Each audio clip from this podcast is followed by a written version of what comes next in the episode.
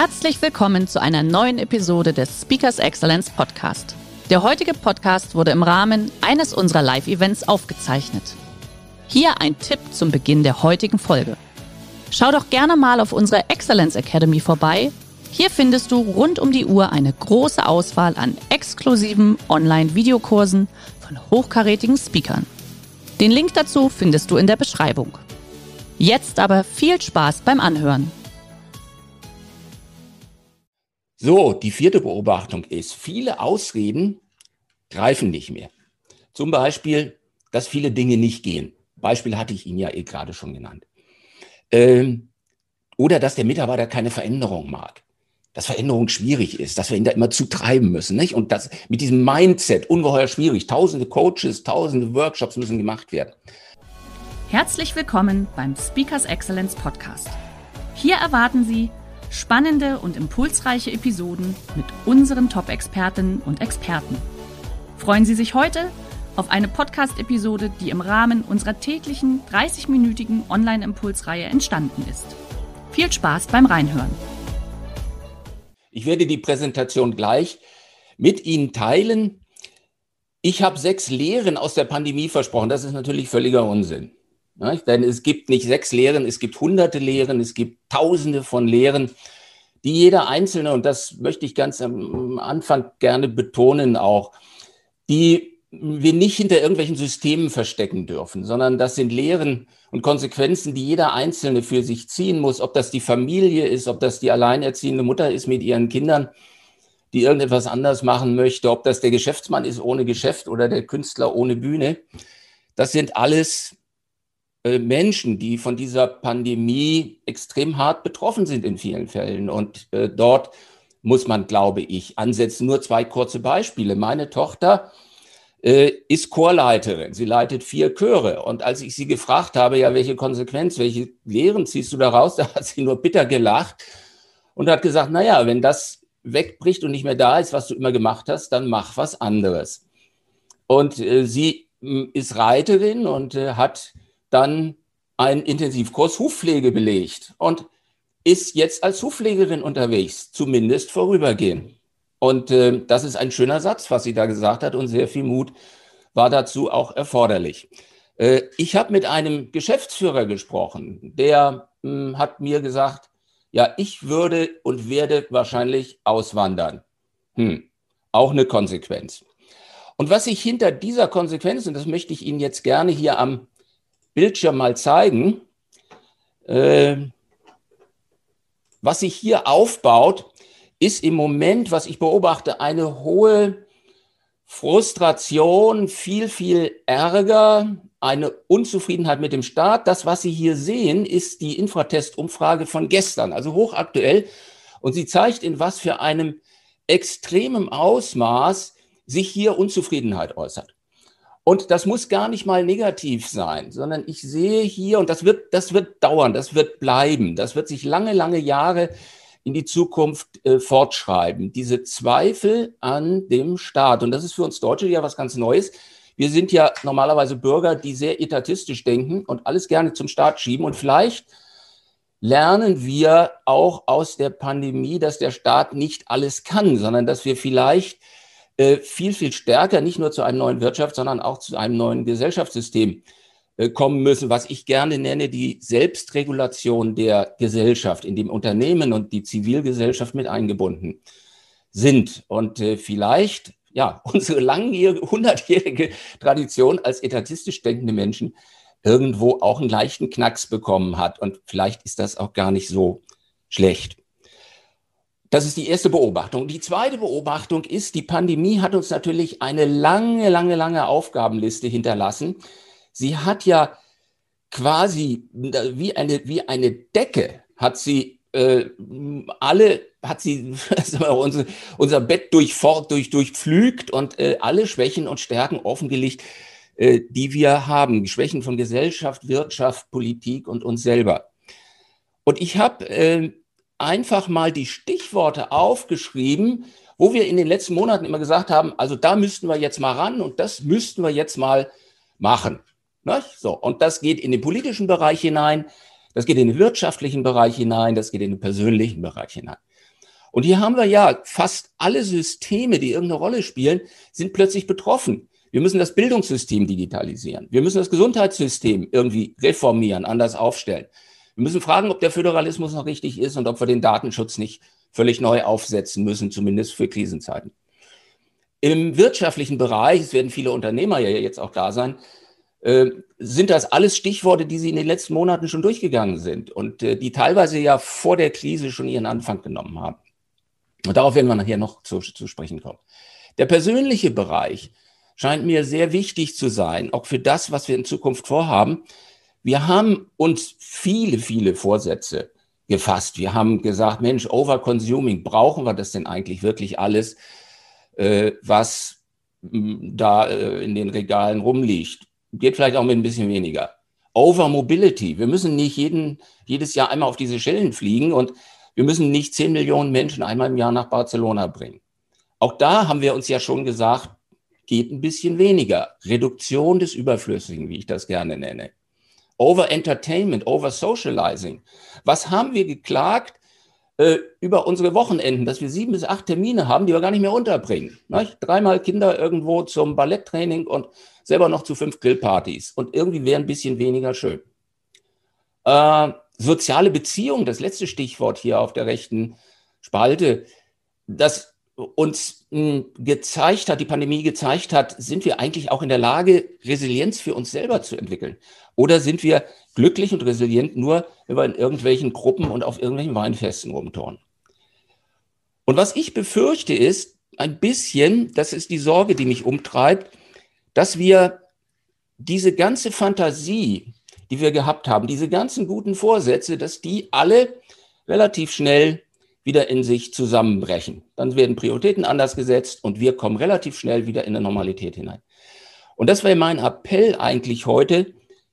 Nehmen wir diese Situation ernst. So machen wir uns wirklich mal Gedanken darüber, was müssen wir anders machen und was wollen wir wirklich auch anders machen, um in den nächsten Jahren äh, ja, glücklich zu leben. Denn was ich beobachtet habe, und das ist das Dritte, und ich möchte eben gerne auch mal die positiven Dinge heraus heben und holen, die, die geklappt haben, was wir für eine Fantasie und Energie als Menschen und auch als Unternehmen in dieser Krise aufgebracht haben. Das finde ich unglaublich positiv. Wir haben keine Versorgungsengpässe gehabt. Wenn es Lieferengpässe irgendwo gab, sind die innerhalb von Tagen sind die beseitigt worden. Die Lieferkettenumstellung hat funktioniert. Das Ärzte, das Gesundheitswesen hat im Großen und Ganzen funktioniert durch den Einsatz von Menschen. Wir haben Dinge gemacht, die wir noch nie gemacht haben. Ja, wir haben plötzlich Masken produziert statt T-Shirts und Beatmungsgeräte statt Maschinen. Das ging alles innerhalb von Tagen. Hier im Schwarzwald hat ein Skiliftbesitzer, der seine Skilifte nicht öffnen durfte, äh, hat sich entschlossen, die Skilifte stundenweise an Familien zu vermieten. Und das hat geklappt. Auf so eine Idee wäre er doch vorher nie gekommen.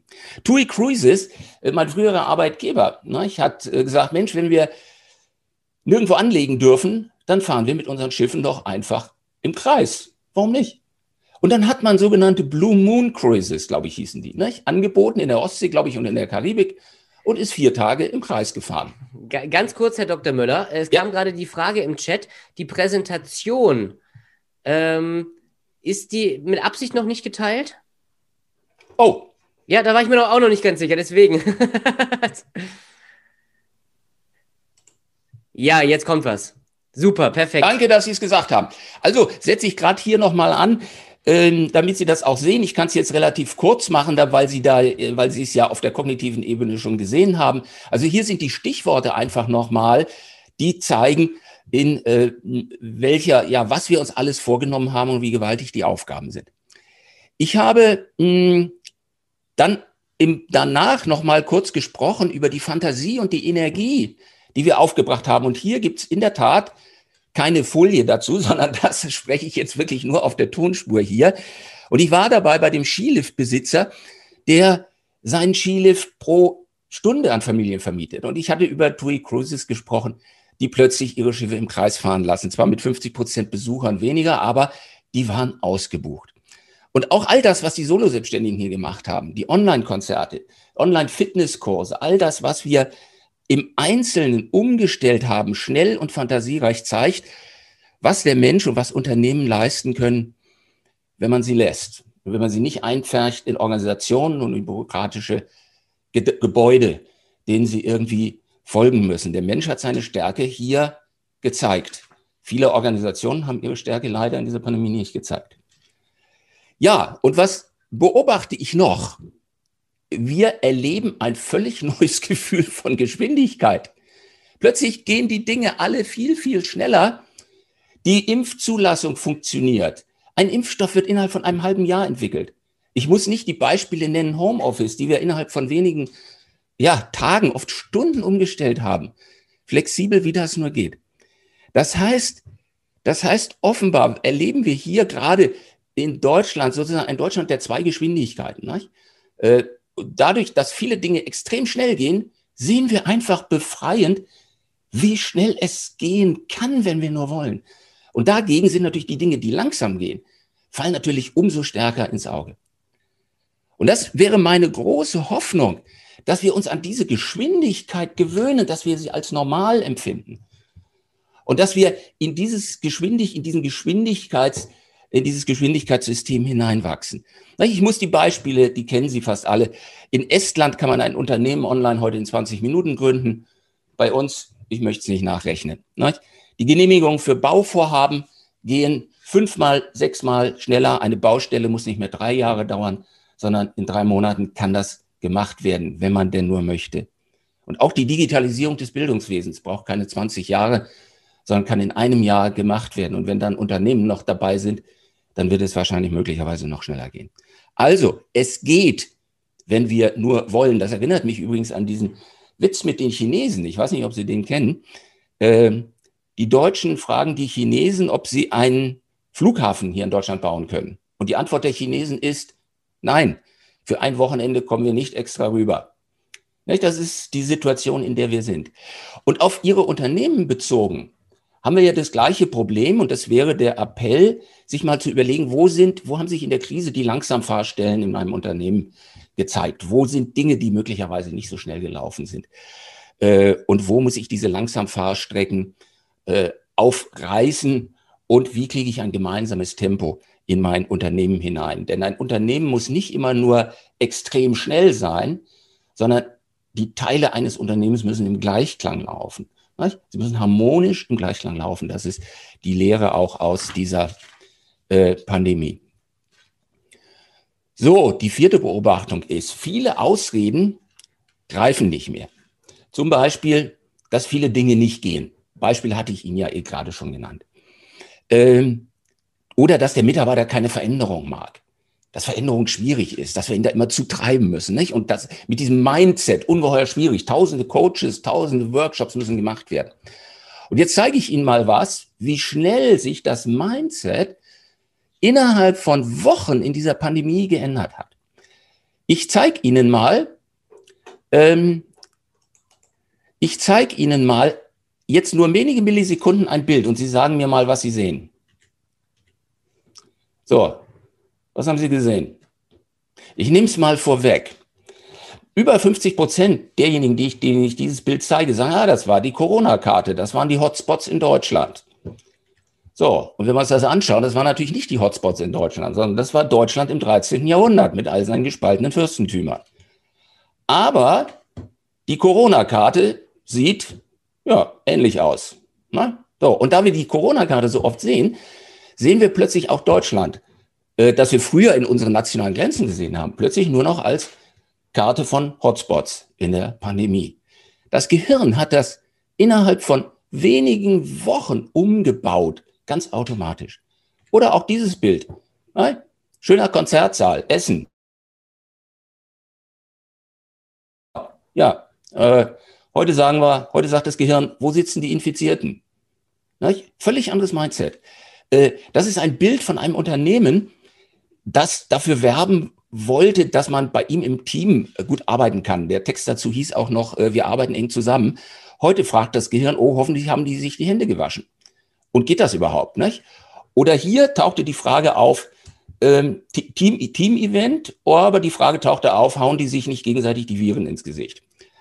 Also, das Gehirn arbeitet, und das habe ich mich gefragt, warum klappt das in dieser Pandemie so ungeheuer schnell? Und warum ist das in Unternehmen so wahnsinnig schwierig, dieses Mindset umzubauen? Und ich glaube, vielleicht ist ein Ansatz darin, dass wir Veränderungsprozesse ganz falsch verstehen. Ich habe das mal so definiert, Veränderungsfähigkeit ist keine individuelle kognitive Leistung, sondern ein sozialer Zustand, ist eine soziale Norm. Menschen wollen Veränderung zwar verstehen, akzeptieren sie aber eher, wenn sie sie positiv und gemeinsam erleben dürfen. Wir haben auch viele andere Beispiele. Früher haben wir eine Pudelmütze getragen beim Skifahren. Und erst als sich das umsetzte, als es eine soziale Norm war, da haben wir angefangen, einen Helm zu tragen. Also vielleicht müssen wir ganz anders an die Mitarbeiter rangehen und Veränderungen nicht immer nur auf der kognitiven Ebene, dem Mitarbeiter zu erklären, wie blöd er ist, sondern ihm einfach positiv und gemeinsam mit vielen anderen Veränderungen zu zeigen und sie positiv erlebbar zu machen. So, ich komme mh, hm, zu einem nächsten Punkt, der mir extrem wichtig erscheint. Wir haben auch in den Unternehmen bisher, Sie wissen das, eine, eine parallele, eine, na, wie, wie soll ich das sagen? Also eine, eine zweipolige Diskussion zwischen menschlicher und künstlicher Intelligenz. Und darüber diskutieren wir seit Jahren. Wann wird die künstliche Intelligenz intelligenter als wir? Oder wie bleiben wir so dominant, dass die künstliche Intelligenz uns nicht plötzlich ersetzt? Und auf dieser Schiene bewegt sich das. Und was passiert jetzt? Plötzlich ist ein Virus da. Das Virus mutiert. Das Virus ist Teil der Natur. Und das Virus mutiert offenbar sehr intelligent. Es entflieht uns ständig. Wir haben inzwischen 20 entsprechende Virusmutationen. Offenbar entflieht es es. Kann das. Und warum kann es das? Das ist eine große Frage. Das Virus ist Teil der Natur und ich habe schon gelesen, das ist offenbar ein kluges Virus. Und ich will diesen Begriff gar nicht aufnehmen, sondern will sagen, dass auch wir offenbar unser Mindset verändern müssen, dass wir nicht nur über menschliche Intelligenz und künstliche Intelligenz sprechen, sondern dass sich die Intelligenz der Natur, das dritte Intelligenzsystem, mit Macht zurückgemeldet hat und uns zeigt und sagt, wie es gehen kann. Und wenn Sie jetzt hier mal unten schauen, äh, können wir nur froh sein, dass die außerirdische Intelligenz uns noch nie erreicht hat, denn dann würde es wahrscheinlich äh, noch schwieriger. Also die Frage, wie arbeiten diese Intelligenzsysteme zusammen? Wir selber sind ja dabei, schon die Natur ein bisschen stärker in unser Mindset einzubinden durch die ganze Nachhaltigkeitsdiskussion. Aber ansonsten bleibt das natürlich erstmal ziemlich privat. Ne? Wenn wir in den Wald gehen und einen Ameisenhaufen sehen, sagen wir, oh, ne, ist ja toll, wie die das da machen. Äh, aber es bleibt im privaten Bereich. Und trotzdem ist die Sehnsucht danach sehr groß, die Intelligenz der Natur verstehen zu wollen. Äh, dieses Buch von Peter Wohlleben, wenn er uns erzählt, wie die Bäume miteinander zu kommunizieren, kommunizieren äh, bleibt Wochen, ja Monate lang auf der Hitliste der Bestsellerlisten. Dieses Buch Stefano Mancuso über die Intelligenz der Pflanzen, das war früher, ja, war das, war das irgendwie esoterisch. Das war so der Bereich der Schamanen, dass auch äh, Pflanzen irgendwie intelligent sein könnten. Und heute rückt das in den Mainstream. Und ich glaube, das ist eine ganz, ganz wichtige Entwicklung. Was heißt das für uns Unternehmen? Für uns Unternehmen heißt das, das ist übrigens hier dann die entsprechende Amazon-Liste, Intelligenz in der Natur links, künstliche Intelligenz rechts und links daneben. Ja, muss der Mensch sich optimieren, damit er noch mithalten kann. Was heißt das für uns Unternehmen? Im Bereich des Design, der Produktion arbeiten wir ja schon lange in dieser ähm, in diesem Vergleich mit der Natur, das ist der Shinkansen hier aus äh, Japan und der ist designt worden nach der Form des Pirols. Und äh, Architekten nehmen sich Baumstämme vor, nehmen sich die Jahres vor, um danach Wohnungen und ganze Stadtviertel und Teile zu modellieren. Und in unsere Unternehmen bringen wir das ja auch schon ein, irgendwo, äh, wenn auch ja noch mit begrenzter Künstlichkeit irgendwo. Was ist mir hier wichtig? Wenn Sie dieses Thema Intelligenz der Natur, wie können wir Dinge besser machen in unserem Unternehmen, äh, wenn wir Gesetzen der Natur folgen, ist das heute keine esoterische Frage mehr, sondern Menschen finden das plötzlich wahnsinnig spannend.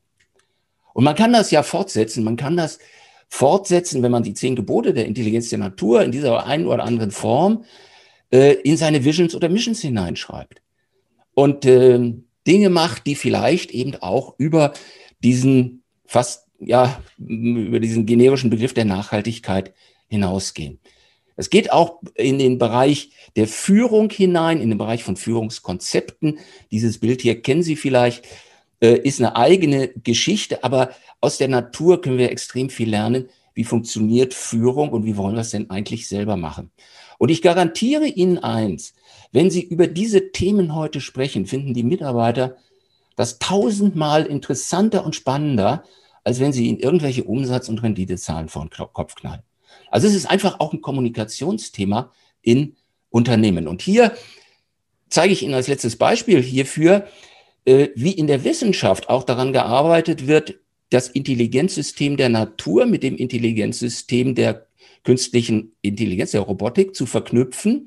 Hier ist einem, ähm, hier ist einem Roboter ein Ohr einer Heuschrecke eingepflanzt worden. Und der Roboter hatte keine Mikrofone. Und man hat es geschafft, den Roboter durch Geräusche im Raum, durch Lautstärke, die er über dieses Ohr wahrgenommen hat, nach vorne und nach hinten gehen zu lassen. Das heißt, hier verschmelzen Intelligenzsysteme, die mit uns Menschen gar nichts mehr zu tun haben. So, dann möchte ich eigentlich zum letzten Punkt kommen und dann ist, äh, glaube ich, meine Redezeit auch schon fast zu Ende. Ähm, wir kommen, und das ist die, ja, das ist die Konsequenz hier also daraus. Ich habe das nochmal hier in zwei Sätzen aufgeschrieben. Ich muss nicht nur künstliche Intelligenz, sondern auch die Intelligenz der Natur erkennen. Das hat uns die Pandemie gezeigt und in mein Leben und meine Unternehmen einbauen. Das Intelligenzsystem der Natur ist Teil eines neuen Mindsets. Und es ist Teil Ihres neuen Mindsets. Wir müssen erstmal so denken lernen, bevor wir dann Dinge entsprechend umsetzen. Der letzte Gedanke, den ich hier zuteilen möchte mit Ihnen, der Mensch hat in der Pandemie sowohl seine Stärke wie seine Schwäche gezeigt. Die Stärke dadurch, dass wir ihn gebraucht haben, dass er einsatzfähig war, dass er jeden Tag ganz mutig gekommen ist, keine Gefahr, keine Risiken gescheut hat. Die Schwäche hat er dadurch gezeigt, dass er als Spezies gezeigt hat, wie verletzlich er ist. Und plötzlich stellen wir im Unternehmen ganz andere Fragen. Wie gehe ich als Unternehmer damit um, dass der Mensch als Mitarbeiter, als Ressource seine Verletzlichkeit gezeigt hat? Und ist der Mitarbeiter wirklich noch die wichtigste Ressource? Und dann gehen die Fragen weiter. Selbst wenn alle Mitarbeiter ausfallen, kann mein Unternehmen trotzdem weiter funktionieren. Und das hat zwei Ansätze. Der eine Ansatz ist, dass ich mir überlege, was mache ich eigentlich für den Mitarbeiter, um ihn resilienter, um ihn fähiger zu machen, um seine Intelligenz zu steigern. Und das geht auf der rechten Seite los mit Fortbildung und Führung. Was biete ich ihm eigentlich an? Reicht es eigentlich, ihm ständig nur irgendwelche betrieblichen Kenntnisse beizubringen oder kann ich nicht Teile das, was heute in Schulen und Universitäten ausgelagert ist, sozusagen in die Fortbildung von Unternehmen mit reinnehmen. Gesundheit. Sind meine Gesundheitssysteme im Unternehmen eigentlich okay oder was muss ich nach der Pandemie eigentlich machen? Und mit welchen Arbeitstools unterstütze ich ihn? Aber ich kann natürlich auch ganz andere Fragen stellen. Die setzen an an der Robotik. Wir sind ja heute schon dabei, dass wir Produktion vollständig 100 Prozent automatisieren. Und dieser Prozess wird weitergehen. Der ist ja durch die Pandemie auch nur noch mal beschleunigt worden. Dass wir heute menschenleere Robots, äh, Produktionshallen haben und alles bis in den tiefen Mittelstand hinein, was Produktion anbetrifft, äh, wird automatisiert werden. Und wenn wir diese Frage erstmal stellen, dann kommen wir zu der nächsten Frage. Ja, wenn das schon so produziert wird, Lieferketten, die wir heute haben, wo wir Menschen angestellt haben, wenn wir selbstfahrende LKWs haben, brauchen wir das dann überhaupt noch? Und dann kommt die dritte Frage. Braucht der Mitarbeiter, braucht der, braucht der Kunde das, was wir ihm liefern, kann er sich das nicht über einen 3D-Drucker selbst ausdrucken? Also hier ist plötzlich eine ganze Prozesskette fähig zur Automatisierung. Und wenn wir dann sagen, naja, äh, aber vielleicht so ein paar Backoffice-Bereiche noch, Finanz und Controlling brauchen Sie kein Mensch mehr für. Das wird von intelligenten Algorithmen übernommen. Und wenn Sie sagen, na ja, aber mich als Geschäftsführer wird man brauchen, dann kann ich Sie nur verweisen auf die sogenannte Unboxing, Unbossing-Diskussion, die gerade im Moment läuft. Unbossing the Company. bis hinein in die großen Konzerne. Wir brauchen keinen Chef mehr. Damit will ich Ihnen keine Angst machen, aber es sind die Fragen, die auf uns zukommen werden und die verschärft auf uns zukommen werden. Welche Rolle spielt der Mensch zusammen mit der Maschine und wie tarieren wir das in der Zukunft wirklich aus? Und die Pandemie hat diese Frage nur noch einmal verschärft.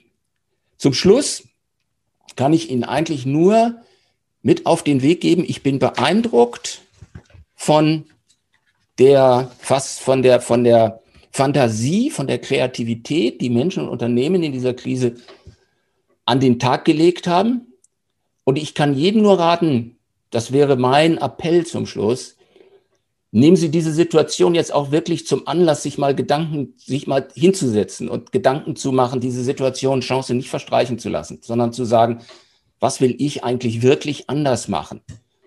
Denn wollen tun wir alle sehr viel. Wir müssen das Wollen übersetzen in Machen und in Tun. Ich danke Ihnen für Ihre Aufmerksamkeit. Lieber Herr Dr. Möller, vielen, vielen Dank. Ich applaudiere mal als Vertretung für alle Teilnehmer. Das fand ich jetzt unfassbar inspirierend an der Stelle. Deswegen vielen Dank, dass Sie sich da heute die Zeit genommen haben. Ähm, ich würde sagen, wir steigen aber auch direkt in die Fragen ein. Und zwar kam äh, zwischendurch Gerne. auch direkt eine Frage, was nützt denn die Geschwindigkeit in der Wirtschaft, wenn die Politik pennt? Ich habe das ja, äh, ich habe das ja beschrieben, dass wir in, in, in, einer extremen Dysfunktionalität im Moment arbeiten. Nicht? Äh, extrem schnelle Unternehmen und Unternehmensreaktionen und äh, dadurch wird natürlich das, was wir in der Politik im Moment erleben, ähm, umso deutlicher und umso facettenreicher. Ich habe da natürlich keine finale Antwort. Ich glaube, Unternehmen und, äh, und, und Politik müssen sich sowieso äh, in der Zeit nach der Pandemie auf ein neues Verständnis untereinander einigen. Wer will eigentlich was von wem? Wenn ich daran denke, mit welcher Verachtung die Bundeskanzlerin im letzten Jahr äh, beim äh, Jahrestag äh, des Bundesverbands der deutschen Industrie die Industrievertreter quasi hat abtropfen lassen mit einem extrem kurzen Grußwort, dann merken wir hier, welche Spannungen hier bestehen. Mhm. Also bauen sich extreme Spannungen auf. Und die gehen zu lösen, letztendlich nur zu Dialog. Denn äh, selbst wenn ich sage, ich hatte den Satz ja einge eingestreut, ich hatte ja gesagt, dass Unternehmen eventuell Bildungsimpulse äh, übernehmen können, die heute in einer nicht digitalisierten Universität oder Schule nicht richtig aufgearbeitet werden. Wenn ich da Unternehmer und Unternehmen hätte, dann wäre das in wenigen Wochen wäre das erledigt und würde funktionieren. Ja. Aber diese Über, dieser Transfer funktioniert eben nicht so einfach. Deshalb kann ich nur sagen, Dialog, Dialog, Dialog und neues Verständnis. Ja, okay, vielen Dank. Jetzt haben wir gerade noch eine weitere Frage. Also erstmal ein Dankeschön auch äh, von dem Teilnehmer. Und dann haben Sie einen Tipp, wie man den Groupthink als Out-of-the-Box-Denken in Unternehmen verankern kann? Also eine generelle und aktive Offenheit gegenüber neuen Potenzialen. Ja, das kann ich natürlich hier auch nur kurz beantworten. Meine ja, Antwort wäre, meine Antwort wäre, und das, die Antwort außerhalb des Unternehmens. Das ist eine ganz wichtige Voraussetzung out of the box zu denken. Ich werde in, an meinem Schreibtisch, an dem ich äh, zehn Jahre gesessen habe, keinen einzigen neuen Gedanken fassen. Ich werde in dem Meetingraum, in dem ich 20 Jahre gesessen habe, keinen einzigen neuen Gedanken fassen. Mhm. Ich muss mit anderen Leuten, ich muss mit anderen Areas, ich muss in andere Systeme einsteigen, ich muss mit Künstlern sprechen. Ich habe oft sogar gesagt, ich muss mit Leuchtturmwärtern sprechen. Ich muss mich zwei Tage mal auf den Leuchtturm setzen und gucken, wie es dem geht. Dann komme ich auf neue Ideen. Also dieser Mut, sich auch mit Menschen zu unterhalten, die nicht so denken wie ich. Das ist, glaube ich, eine extrem wichtige Fähigkeit, dieses Out-of-the-Box-Denken zu entwickeln. Mhm. Okay, vielen Dank. Äh, bevor wir gleich zur Abschlussfrage kommen, liebe, liebe Sabrina, sei so lieb und stell gerade mal unseren Proven Expert Link auch ähm, gerade rein, liebe Teilnehmer. Würden wir uns freuen, wenn ihr euch einfach ein, zwei Minuten Zeit nimmt und auch das äh, Webinar heute kurz bewertet. Ich glaube, es sind drei Sterne, die man abgeben darf, also ist weniger als eine Minute. Herr Dr. Möller, jetzt habe ich noch eine Abschlussfrage. Macht sich denn der Mensch durch KI nicht selber überflüssig? Ähm, da, ich, würd, ich würde erst mal sagen, nein, aber er ist gefordert, eine neue Rolle für sich zu finden. Ja. ja? Äh, die KI ist ja nur eine Phase in einer langen Phase, wo der Mensch erlebt hat, dass er nicht mehr im Mittelpunkt der Erde steht. Das war, das hat begonnen. Begonnen hat diese Phase der Deprivation des Menschen im Mittelalter, wo, wo, wo es plötzlich hieß, die Erde ja, dreht sich äh, um die Sonne und nicht die Sonne um die Erde. Das war das erste Mal, wo der Mensch das gemerkt hat. Und äh, hier sind wir in vielen Phasen, die ich jetzt nicht einzeln aufzählen will, an der Phase, wo er merkt, hier ist ein Intelligenzsystem, das offenbar besser ist als er. Und ich kann eben nur sagen, der Mensch wird äh, nicht ersetzt werden, aber er muss an seiner eigenen Intelligenz arbeiten. Er hat die große Chance, an seiner eigenen Intelligenz zu arbeiten. In manchen Ländern geht die Intelligenz ja zurück heute.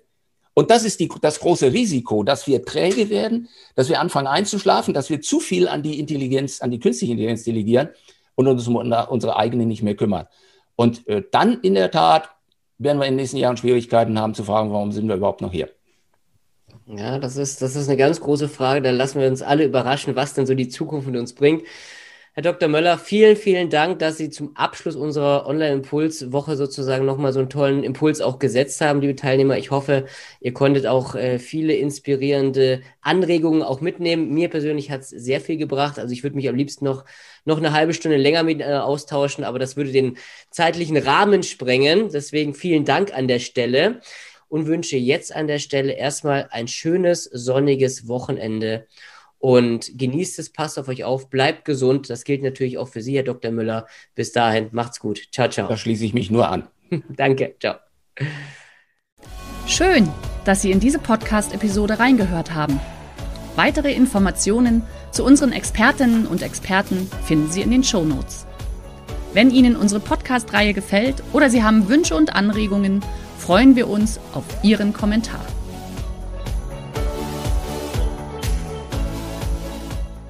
Der heutige Vortrag hat dir gefallen? Dann schau dich doch gerne auf unserem Kanal um oder sei live bei einem Forum dabei. Weitere Informationen findest du in der Beschreibung. Bis zum nächsten Mal.